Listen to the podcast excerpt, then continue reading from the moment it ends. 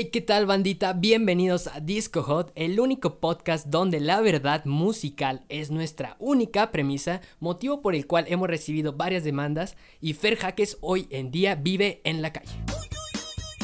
Amigos, sean todos ustedes bienvenidos a Disco Hot, el único podcast en donde hablamos de música, premios y entre amigos. No somos expertos en música, sin embargo, nos encanta la música y por eso mismo les traemos tres podcasts a la semana. Los días domingos les venimos con las noticias más hot de Disco Hot. Los días martes, que es el día de hoy, les traemos la historia de la música, donde hablamos de acontecimientos chingones, poca madre que hayan ocurrido en la música, bandas que hayan transformado el mundo o Iván González en calzones. Y los días jueves son básicamente los días para ponernos a descifrar canciones. Esta semana le toca a nuestro invitado sorpresa, que ya no es sorpresa, ya saben quién es. O sea, si escucharon Hola. el podcast pasado, pues ya saben que es el pinche Isaac Gómez que, Hola. que está difamando mierdas eh, de mí en estos momentos. Y pues los eh, el día jueves, pasado mañana, le va a tocar eh, analizar una canción al cabroncito, a ver qué pedo. Afortunadamente, amigos, no todo se queda aquí. Disco Hot asciende y trasciende otras redes sociales, de las cuales mi amigo Iván González, aquí a mi izquierda, muy pegado a mí, muy peligroso por el COVID, les va a platicar un poco. Claro que sí, porque sería muy aburrido que todo se quedara en Spotify, pero también nos pueden encontrar en Instagram, en YouTube y en Facebook, de igual manera que nos encuentran aquí en Spotify como Disco Hot, todo pegado. En Instagram estamos subiendo al feed contenido muy rico, contenido que les puede gustar, agradar y les puede... Fer me eructó en la cara en estos momentos, qué pinche asco. Se me olvidó que estamos pegados, güey, a la Puta chingada. madre, güey. Pero es con olor a cerveza, güey, no hay pedo, güey. Bueno, en Instagram, como les decía, pueden encontrar acá el feed organizado de una manera muy rica, muy amena. En YouTube y en Facebook estamos subiendo dos videos a la semana. Si ustedes comparten el contenido de Disco Hot constantemente, básicamente nosotros nos damos cuenta, los hacemos melómanos de culto y nuestros esclavos sexuales. Y eh, pues ustedes obtienen contenido completamente exclusivo. Una vez al mes estamos haciendo esta reunión con melómanos de culto en donde les contamos una historia y la música completamente exclusiva. Los ponemos a descifrar una canción y... Eh, ¿qué? ¿Por qué te comenzaste a reír?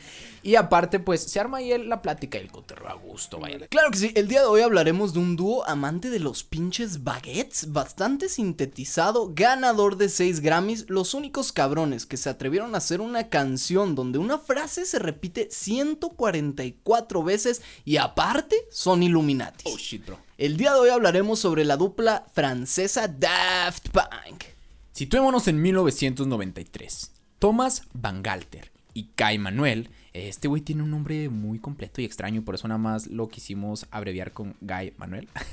Eran buenos compas ya desde la secundaria. El padre de Thomas, Daniel Van Garde, era un músico conocido en Francia, por lo que tenía en su hogar un estudio bastante nebuloso, en el cual Thomas y Guy pasaban un buen rato jugando con todo el equipo que había dentro del ya mencionado estudio. Fue aquí donde estos sujetes, estos sujetes, güey. No, es que el lenguaje inclusivo es está cabrón, güey. Inclusivo en Disco Hot, porque mira, si Thomas o Guy eh, son homosexuales, aquí los respetamos y por eso, pues como no los conocemos personalmente, son, son sujetes, güey.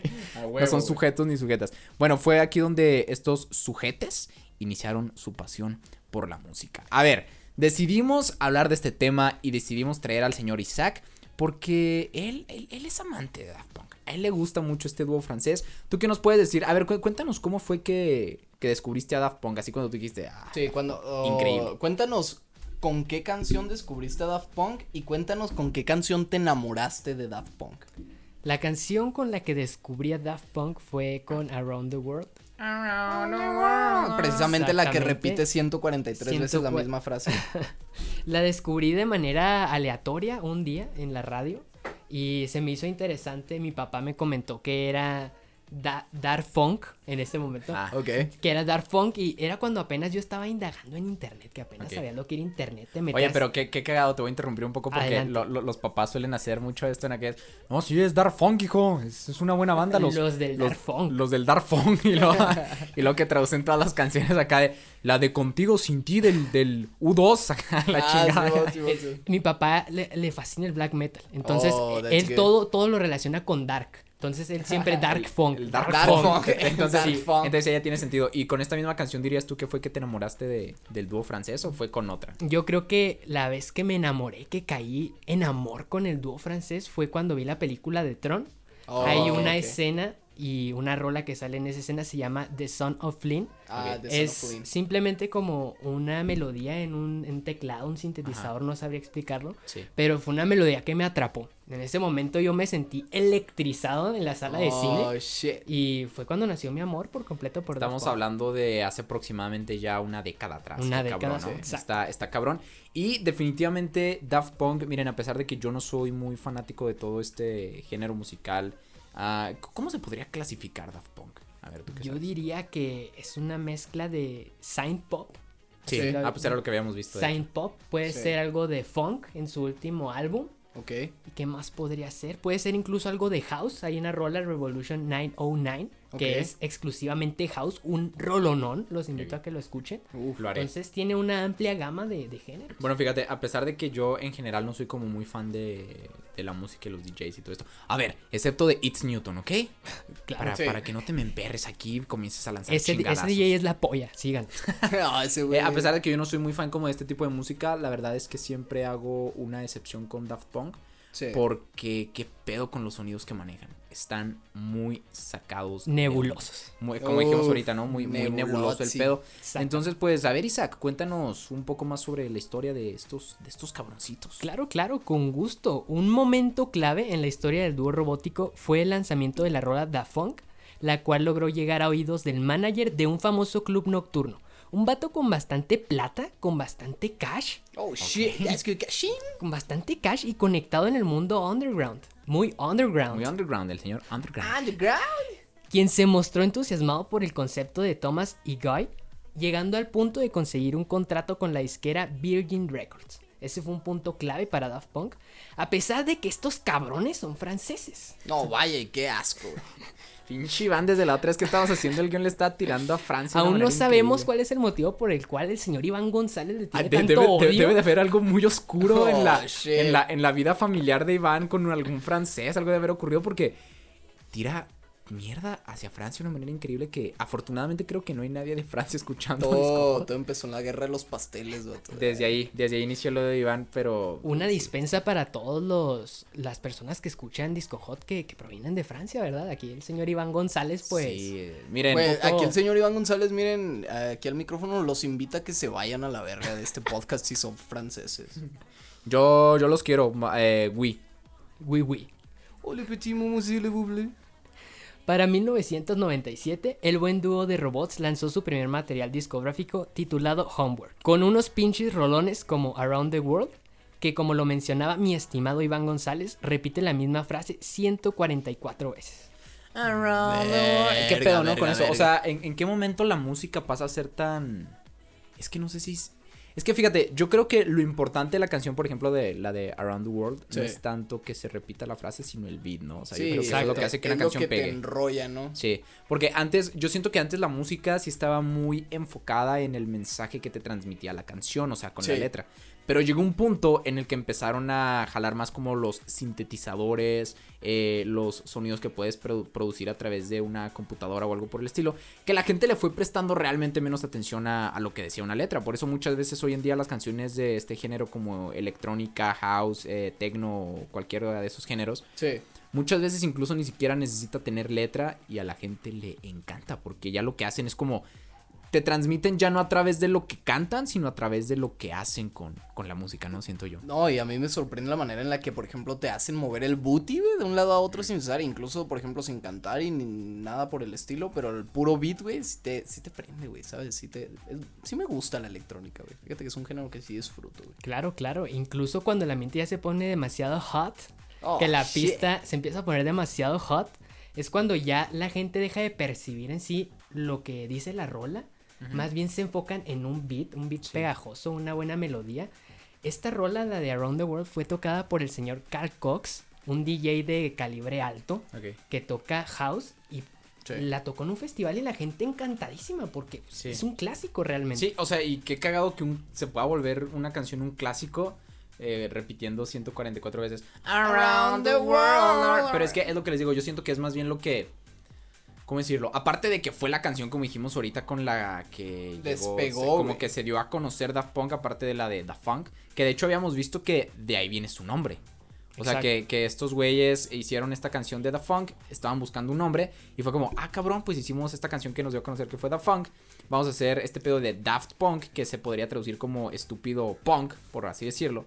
Y, y de ahí salió la canción. A lo que voy es, aparte de que la canción Around the World fue la que les dio como el reconocimiento, Sí. eh, y por eso es un clásico. Este, este pedo de lo que repetí hace un rato. Estos güeyes hacen unos sonidos muy cabrones cuando están frente a una, no, no, no sé cómo llamarlo, sintetizadores, frente a una computadora, consola. Y eso los hace unos, unos señores Los cabrones. Hace dioses. únicos, güey. Y como habíamos comentado, también se me hace en volúmenes pasados algo muy peculiar de Daft Punk y que a mí se me hace muy chido es que siento, güey, presiento y afirmo tal vez que los sonidos que estos güeyes están manejando para su época están muy adelantados. No sé, ¿qué, qué opinas tú? Aris, Flynn, Newton, Isaac. Concretamente pienso que es cierto, Uf. porque Daft Punk utiliza una gama muy amplia de, sonidos y además el BPM de cada rola de Daft Punk en sus diversos álbumes pues son muy diferentes. Estamos hablando de que tienen rolas desde 90 BPM hasta 120 BPM. Mezclar una rola a- de tal grado de diferencia de BPM es algo muy difícil. Es algo muy difícil llevar esa progresión de BPMs y tener a un público que está saltando. O sea, Está cabrón. eso, eso para mí es algo muy difícil y es algo que yo le reconozco totalmente. Para los que no sepan qué son BPM, son como beats, Beats por, minuto, ¿no? Exacto. Como Más o el menos. pum, pum, pum de una rola. Sí, o sea, por minuto. digamos que 100 beats por minuto sería pum, pum, pum, pum, algo pum, rapidito. pum, pum, Ajá. Exacto. Y eso es lo que muchas veces los, los, los BPM son lo que terminan el género de una canción, no tengo Así entendido. es. Muy bien. Y también tenemos entendido por ahí que el señor Thomas llegó a decir que ellos se quedaron con Virgin Records porque les ofrecían la, la libertad creativa que ellos necesitaban. Ellos no querían estar con una eh, discográfica que, que les pusiera como restricciones creativas, aunque esto significaba muchas veces sacrificar un poco la parte económica. Entonces, muy bien. Admirable por ahí por parte del señor Sí. Thomas. Iván, ¿tú, tú, tú qué nos tienes que decir? Yo no tengo nada que decir. Ah, bueno, entonces vamos a concluir en estos momentos acá. Siempre la misma mierda.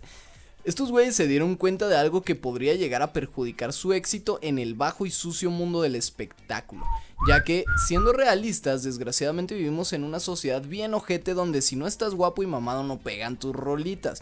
Optaron por una solución un tanto distinta, ya que Guy Manuel era demasiado bajo y Thomas era demasiado alto. No eran bien parecidos, lo cual los llevó a decidir en convertirse en robots para destacar de alguna manera. Qué mal pedo, ¿no? No, y fíjate que es algo que sí pasa mucho con la industria musical, en la que hoy día, o sea, puedes estar bien guapo, güey, y cantar del culo, literalmente del culo, y te haces famoso, güey. Mario Bautista. ¡Achú! ¡Simón! Ay, ¿Qué pasó? güey, ¿Qué iba- pasó? de- de- deja tú, güey. Iba a decir Ed Maverick, pero no mames. o sea, a la chingada, pobre cabrón. No es cierto, Ed Maverick. Saludos, cabrón. Eh, al principio usaban máscaras, tengo entendido. O sea, no eran como tal Una cascos. especie de bolsa negra como, como costal. Pobres Oh, cabrones, ¿no? shit. Eso sí, como, imagínate esos güeyes acá tocando su, su repertorio acá con unas pinches bolsas de basura negras acá con unos hoyos para poder respirar. Around the world. Acá bien asfixiados a la chingada. Y tengo entendido que eh, el, rollo de las máscaras ya de robots como tal viene de una vez que el señor Thomas viajaba mucho a Los Ángeles porque como mencioné hace rato, su papá era pues un músico importante como a niveles internacionales. Entonces viajaban mucho a Los Ángeles y se dice que en una de las ocasiones que fue, conoció a un vato que tenía también como un proyecto musical y en su banda usaban también estos como cascos acá robóticos. Y al güey, el, el güey dicen que se pasó un poco por las pelotas este rollo del, del plagio y esas madres y decidió pues llegar a, a Francia y decirle a, a Guy como, eh vato, hay que ponernos máscaras, bueno, más bien como cascos robóticos. Y eh, yo creo que esto es la identidad más significativa de Daft Punk. O sea, como que son. Son robots haciendo música. Exacto. Son robots creo- haciendo música robótica. Qué cagado. lo Lo que hace diferente a Daft Punk de otros dúos, otros artistas que tienen un trabajo similar, Sí. es esto, o sea, el concepto que se esconde detrás de los cascos, el Sí. misterio. Sí, y está cabrón. O sea, hoy en día ya, si ustedes buscan en internet, ya pueden encontrar varias imágenes de Daft Punk sin cascos, porque pues ya ha pasado un chingo de tiempo desde que iniciaron. Y estaré, es que imagínate qué cabrón está nunca, eh, que- o sea, que nunca te cachen sin los cascos, cuando ya llevas más de una década haciendo música, pues está. No, güey, deja tú la década cuando vives en el siglo XXI donde no mames, ¿no? Tienes a toda pinche bola de paparazzis y demás. Ahora, deja tú, de ¿cómo sabe un paparazzi que eres uno de los de Daft Punk, güey? Exacto, güey. ¿Qué, tal si todas las fotos que nos han mostrado de los Daft Punk sin cascos no son en realidad ellos a la chingada? Exactamente. De hecho, hay un misterio. rumor muy fuerte en los premios Grammy que las personas que estaban ahí como Daft Punk No eran. realmente no era Daft Punk, que eran Oh, unos shit. vatos que fueron eh, con las mismas características físicas de, de los este actuales de Daft Punk, pero que realmente no eran, o sea, que estaban Oh, ahí de shit. O sea, simplemente el, el enigma sigue, güey, del El saber enigma si, sigue. si ellos son realmente de esa Probablemente en realidad Thomas y Kai en realidad sean robots a la chingada. Güey, Uf, qué cre- creado- creados por este güey Dani Vengardo, ¿cómo se llamaba el papá de, de Daniel Thomas? Vengarde. Daniel Vengarda eh, los creó para hacer música acá bien futurista y creó unos pinches robots, así Oh, como shit. así como el profesor de las chicas superpoderosas. Ándale, güey. Eh, así, el, as- así, el, así el papá de pinche Thomas a la chingada. Para el año 2001, ya entrando el nuevo milenio y con esta dupla robótica ya bien armada, decidieron sacar lo que sería un segundo álbum titulado Discovery, el cual se destaca por la canción One More Time, la cual llegó al número uno en las listas de popularidad de su país, el número 2 en Reino Unido y en las listas de Billboard llegaría al puesto número 61, pero posicionándose en primer lugar en la lista de la música dance en la revista de Billboard. Después de nadar por un buen tiempo en las dulces aguas del éxito, llegó Human After All, lanzado en 2005, año en el que Daft Punk tuvo su primer chingadazo con las paredes de la realidad al recibir duras críticas por su estilo musical repetitivo y por la corta dedicación al mismo, lo cual ocasionó una falla en el sistema de tomas que trágicamente culminó en su muerte. Bueno, no literalmente en su muerte, pero sí en esa última versión de hardware. Holy crap. o sea, ya estamos, Oh, ya estamos crap. en el punto por el que pasan todos los, los famosos en algún momento. Incluso los robots. Incluso los robots. Oh, shit. Está cabrón. En el que ya empiezan las. En, en la que, en este caso, los robots empiezan a experimentar lo que son las críticas por parte de una sociedad humana. Fallas del sistema. ¿Qué cabrón? Fallas en el Verga, sistema. comienzan a metérsele por ahí varios. Varios troyanos, virus. Varios troyanos culminados por varios Ares, güey. spywares por ahí. Oh, shit, Imagínate bro. Los, los de pinche Daft Punk descargando sus beats en Ares a la chinga, en chinga, güey, acá. Y luego de repente escucha. ah, Porque pues Ares no mames, tiene un chingo. Todo esto fue ocasionando que saliera en el 2006 esta como que, ¿qué podría ser, Isaac? Como es una película. Como sería un cortometraje, más bien, ¿no? Sí. Pero es que dura más de una hora, ¿no? Más de O una sea, hora, como una hora. Pues sí, no, Diez. sí entra como cortometraje, la neta. Es que lo curioso de esta película cortometraje, por así Sí. decirlo, es que no tiene ningún diálogo, señores. Simplemente son una- escenas y soundtrack. Es como una película de Charles Chaplin, güey. Ándale, Exacto. sí, pero, eh, pero aquí no te encuentras de repente escenas en negro, güey, que te dice lo que está diciendo el personaje, güey. No, aquí. no pasa eso, pero está llena, supongo yo, de música de Daft Punk, ¿no? Y nos comentas, o sea, más o menos para los que no sepan, ok, la película, por si la quieren buscar, película cortometraje, lleva por título Electroma. La pueden encontrar así en YouTube. Si ustedes buscan en YouTube Electroma, les va a salir ahí, Electroma 2006. Y fue estrenada en el famoso festival de Cannes. Entonces, a ver, Isa, cuéntanos un poco más o menos de, de qué habla esta película, de qué trata y por qué hicimos mención a que el señor Thomas eh, muere Murió. a la chingada. En esta película se puede apreciar una escena donde el señor Thomas explota Oh, de manera gráfica. literalmente, explota, sí, literalmente. Y de explota. hecho, vimos por ahí que es en los primeros segundos, ¿no? De la película. No, no, no, minutos. en, el video Es- musical. en Ah, en el video sí, musical, sí, sí, sí. De la Em, canción Within. La, la película es interesante porque a raíz de estas críticas que recibió el álbum Human After All, el cual lo catalogaron de un álbum repetitivo, un álbum de poco valor, Sí. Thomas hizo una declaración que decía que el álbum hablaba por sí solo. Este álbum lo que quiere explicar básicamente es que los robots también tienen sentimientos. En la película es lo que se plasma. Vemos a un dúo de robots que se quieren transformar en humanos y que después son linchados por una comunidad de robots. Verga. Y ellos se suicidan, no sé cómo decirlo, Sí. por ese hecho de que Se no podían, exacto, no podían ser humanos. Su lado humano no era bien no visto en esa comunidad de robots. Por lo cual toman la decisión de pasar a una mejor vida electrónica. Que sería como una metáfora, ¿no? De Daft Punk. O sea, yo, yo la tomo como haciendo alusión a que, que recibieron duras críticas por ahí con el álbum. eh, trataron de encajar y demás, pero después se dieron cuenta como de que no, iban a terminar muriendo si trataban de hacerse humanos y dijeron, verga, vamos a hacernos Vamos a seguir siendo Dafty Punky, ¿no? Electrónico hasta la muerte, nene. O quizás también se podría interpretar como una película en la que hablan de esta falta de personalidad que muchas veces se sufre en la sociedad, ¿no? Como esta falta de, de que por más que, o sea, que muchas veces no eres bien recibido cuando quieres ser tú mismo. ¿Te crees en la mejor que yo, en la güey? que- en la sociedad en la que vivimos, ¿no? También se puede interpretar de esa manera. Es que como nunca dieron. eh, Nunca dieron una declaración. Ajá, Sí. Pues se puede interpretar de varias maneras. Podría ser considerado como un tipo arte abstracto por parte de, de Daft Punk. Entonces está, Cierto. está interesante. Y yo creo que por eso mismo el álbum lleva el título de como humano Después de todo. ¿no? Así como a pesar Como de la todo. canción soy de. Rag and Bone. I'm only I'm only human after all. Efectivamente. Don't put your blame on me. Bueno, más tarde, tres años después de su muerte ficticia en la pantalla grande, esta vez remasterizados y con un nuevo sistema operativo, pusieron las manos a la obra y volvieron a la boca de la racita componiendo la banda sonora para la segunda entrega de la famosa película Tron.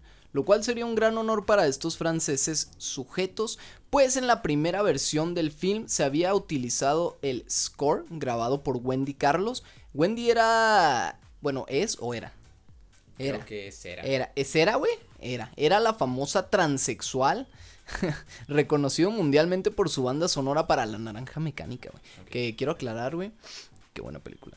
La naranja- Así nada, Sí. punto de aparte. Sí, punto de aparte, Gran qué buena película, película. La naranja mecánica. De Stanley Kubrick. Y este Isaac nos estaba comentando que de, o sea, de, de este pedo es- estuvo tan cabrón el soundtrack que hicieron para Tron que salió después como esta versión a la cual llamaron eh, Tron reconfigurado, ¿no? Que es como Exacto. un álbum en el que vienen como varios remixes, algo así. varios remixes del álbum original de Tron el Legado, ya para que exista un álbum de un score de una película en el cual involucren remixes de varios DJs y artistas de calibre como lo son Avicii, Paul Oakenfold, haciéndole este tributo a Daft Punk, Verga. es que te das cuenta que es algo muy Es cabrón. que son unos cabrones. Estás dándote cuenta que son unas Exactamente. bestias, güey. Exactamente, y es un, es un álbum muy bueno, la verdad, se lo recomiendo.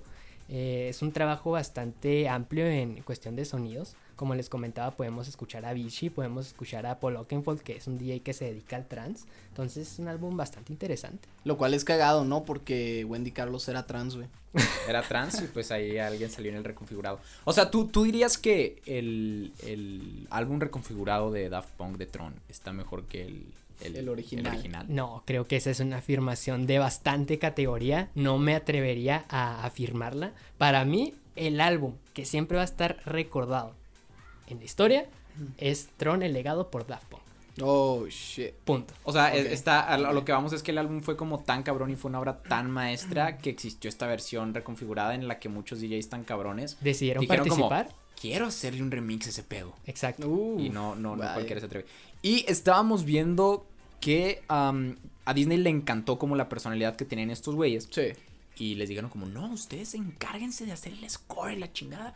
Pero incluso los pusieron al mando de la, como de la banda sonora Sí. hasta en el sentido orquestal. Entonces de repente Daft Punk se dio cuenta de que pues eran robots y nada más servían haciendo música en una computadora y que pues no, no, no les ayudaba mucho el hecho de intentar eh, estar... Meterle a la orquestilla. Con una o sea, como, orquesta. ah, como intentar hacerla de, de director de orquesta y dirigir a 85 personas, decía por ahí. Sí. Sintieron mucha presión y dicen que tardaron como un chingo de tiempo en terminar este álbum de Tron. Hasta que llegó un güey que pues sí le sabía la música orquesta y cómo dirigirla. Y él se encargó de este trabajo. Ellos hicieron lo suyo. Y terminó siendo, pues como dijo Isaac, al parecer, una obra maestra. Una joyita. Incluso en la Joyita hot. película El Tron Delegado sale. El tron delegado así. Su el puta tron madre. delegado, güey. Pinche tron acá Pinche- bien delegado el güey. Pinche canción. ¿Qué pedo, güey? Me estoy confundiendo un chorro. Ya estoy pedo. Es que se salió a la venta en la ayúdame. delega- delegación Iztapalapa. El si tron, no, el, si no tron, me el tron, el tron delegado en Coyoacán acá. Sí, bueno, el Tron Legacy a la Tron chingada. Legacy, güey. Eh, sale por ahí un cameo, ¿no? De Daft Punk en, En una, una de las fiesta, ¿no? escenas cuando están Sí. en la fiesta de este güey que está todo vestido en un blanco. club. Mm. Excelente escena, por cierto. Sí, está tremendo. Tanto en el año, tanto pedo para cagar aguado, dirían por allá la chingada. En el año 2013, después de haber pasado por las garras sucias y prostitutas de Mickey Mouse, Oh. Thomas decidió que quería regresar a sus orígenes haciendo un disco con sonidos que recuerdan bastante a la música que su padre solía hacer en los gloriosos años 70. Disco, disco. Estamos hablando de nada más y nada menos que el Random Access Memories. Incluso se comenta que su canción más famosa hasta ahora, la cual es Get Lucky Charms. es que pinche mal chiste, güey. Lo tuvimos que haber borrado la chingada. Es un vil plagio de una canción famosa de su padre llamada Crazy Music. Lo escuchamos y sí, sí, es, Sí. es muy parecido. Es correcto. En este álbum, el dúo hizo un homenaje a músicos como Giorgio Moroder, as known as el creador de sonido, según palabras del señor Gómez, Paul Williams, as known as AKA, un vato medio enfermo el cual está pequeño y usa lentes de botellas, Neil Rogers y a un ingeniero eh, de música canadiense, el cual les hizo un sintetizador con sonidos únicos. Este fue sin duda su primer hitazo comercial llenos de fines de lucro y trata de blancas. Oh, shit. Nada, no es cierto. Pero sin duda alguna fue un éxito rocun- rocundo, güey. Rocundo a la chingada. Un éxito rotundo y rocundo. Es que rocundo es ya como un, un nivel más allá, güey. Cierto. Fue un éxito rotundo, el cual los hizo acreedores de 5 Grammys y el puesto número 1 en las listas de Billboard. Qué God damn, que está cabrón. güey. Wow. Sí está cabrón. O sea, en este disco encontramos colaboraciones con Julián Casablancas, Cacas. con el Cacas, con Paul Williams, eh, el señor Farrell Williams, que yo creo que pues gracias a él obtuvieron todo Sí, este y pedo. si no sabían Paul Williams y Farrell Williams, son esposos. Son, son, Son morritos. son morritos y primos hermanos aparte y Sí. son de Monterrey a la Oh, chingada. shit, Oh, eso explica shit, todo, bro. güey. Oh, fuck, bro. No, pero yo creo que. Mm, Se no sé, finaliza. No, no, no, sé. Leyendo el guion acá, ¿cómo va? No, em, yo creo que el éxito de este álbum mayormente se debe a que los vatos fueron inteligentes y lograron como hacer colaboraciones con personas muy cabronas. O sea, Sí. Pharrell Williams en este año, en el 2013, Se estaba estaba, en su, estaba en su éxito más cabrón. Happy. No sé si esa fue un año después o fue en estas mismas épocas. La neta no me acuerdo. Ten- Tengo entendido que fue en el 2013 o 2014, pero Pharrell Williams de cualquier manera ya estaba pegando también cabrón con la de I hate this bird life. I know you want me. Que esta sí fue en el 2013. Entonces, yo creo que yo, yo- yo creo que le dieron como en el en el clavo en el que le tenían que dar haciendo estas colaboraciones y para mí, o sea, personalmente, ustedes díganme poser, díganme pendejo, Poser. pero para mí este es el álbum que más me gusta de Daft Punk, la neta. Sí, no, es que está chido, güey. Sí está O sea, chido. tiene- Eh, como en sí, como tal, álbum, o sea, en su totalidad, álbum, sí. Pero Daft Punk. El Daft Punk. El Daft Punk. Nueva versión. El, el Dark Funk, güey. El Dark Funk, Dark güey. Funk. Tiene otras rolitas chidas ahí por, por Sí. otros álbumes, claro. Sí, sí, sí. Pero sí, como tal, álbum, sí se me hace que sí. Para mí también Es vendría tiene- siendo el más chido. Tiene canciones muy cabronas. O sea, Isaac, tú eres el experto aquí en Daft Punk, en electrónica y en robótica, güey. Dinos, ¿qué, ¿qué pedo? ¿Qué piensas sobre esta teoría de que es el mejor álbum, güey?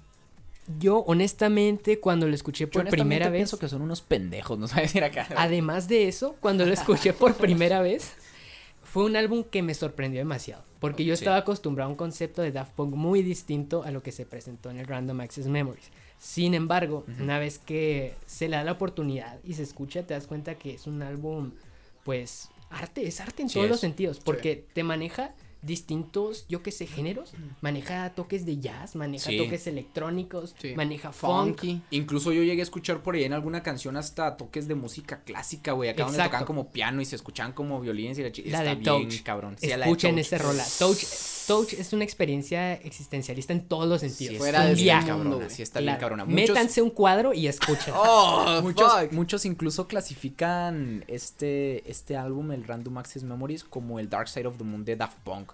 O sea, Uf. porque, porque está bien cabrón. Yo la, la primera vez que escuché este álbum completo, sí me quedé como, a la chingada. Porque es que es toda una experiencia. Yo creo que es esa clase de álbumes, al igual que Dark Side of the Moon, que tienes que escuchar completo. Sí, O sea, que te para, marca, para disfrutar acá la experiencia completa porque está muy cabrón. O sea, está muy, muy cabrón. Eh, es como Disco Hot, o sea, si ustedes escuchan los podcasts, ven los videos y se meten a nuestras plataformas, es la experiencia completa, güey. y se disfruta, se disfruta más rico. Se disfruta más delicioso. Como dato interesante, tuvieron una edición en los Grammys en, las, en la cual presentaron su material de Random Access Memories. Ah, eh, principalmente la rola de Get Lucky. Fue un acto en vivo con, con Pharrell y varios artistas. Sí. Y en ese video podemos ver cómo todo el público, señores, todo el público literal estaba bailando.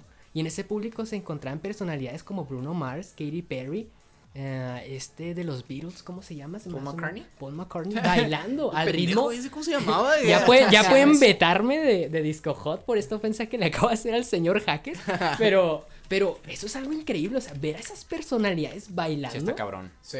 Wow, No, sin o sea, lograr, lograr que todos los artistas mamoncitos de los Grammys se pongan Sí, a es que bailar, es, está es lo que le, es, es lo que les iba a decir, estás en los Grammys, o sea, no sí, mames, sí. pues están los músicos más cabrones de la industria, vaya, musical, y, y está cabrón, es que Daft Punk tiene, tiene este rollo de que, que era lo que yo tocaba un poco al principio, aunque no seas muy fan de la música que se hace a través de computadoras, Sí. Daft Punk te va a gustar porque, porque hace las cosas bien, Porque No, son robots. porque son robots, a No, y es que aparte es estos güeyes pues simplemente como dicen este el RAM, güey, el Random Access Memories es sin precedentes, güey. Definitivamente no habíamos visto nada igual en la música hasta que estos cabroncitos se pusieron los pantalones de niños grandes, eh, se subieron se subieron la cremallera, güey.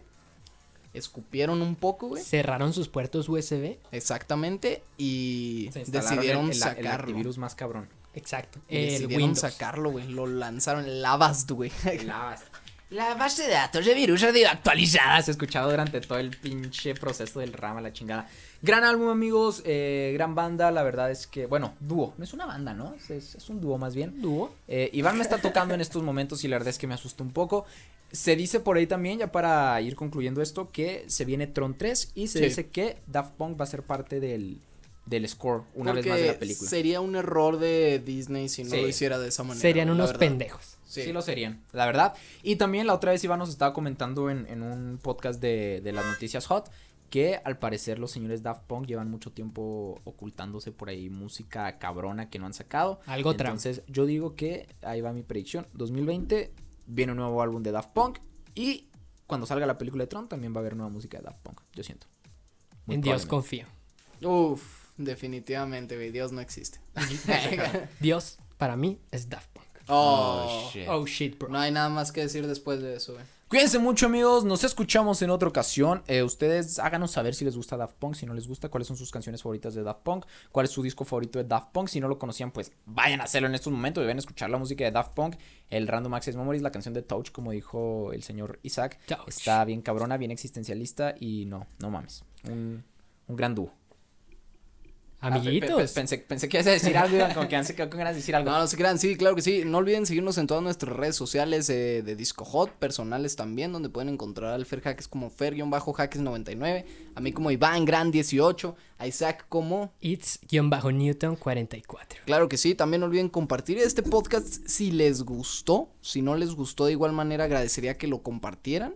Y Isaac, ¿algo más que quieras decir para finalizar, para cerrar este, este bello volumen? Qué joyita, claro. Me gustaría agregar que estoy preparando un pequeño mix de rolitas de Daft Punk. Uf. Rolitas emblemáticas Muy como bien. Get Lucky, como Lose Yourself to Dance.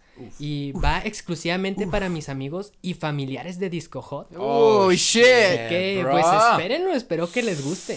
No, muchas Es gracias. un buen mix. Por allá, miren, ya por aquí ya tenemos exclusivas en Disco Chingado, Hot, qué rico, güey. Chingonas, por ahí estaremos al pendiente y les, les, les avisaremos, yo creo, a través de Instagram cuando el señor Isaac nos haga llegar esos mix para que, para que vayan a checarlos. Hell yeah. Y que pues se metan ahí al, al perfil del señor Isaac. No, eh, no, ¿cómo es? It's Newton. It's Newton para que vayan a checarlos. Pues cuídense muchísimo, amigos. Muchas gracias por habernos escuchado. Nos escucharemos el jueves donde pondremos a analizar al señor Isaac Newton Gómez. Gómez, es que iba a decir Gómez. González, pero González eres tú, güey. Eh, cuídense un montón y pues ahí nos andamos escuchando. Adiós. Ah, pinche Iván descargó Ares otra vez a la chingada. Oh shit.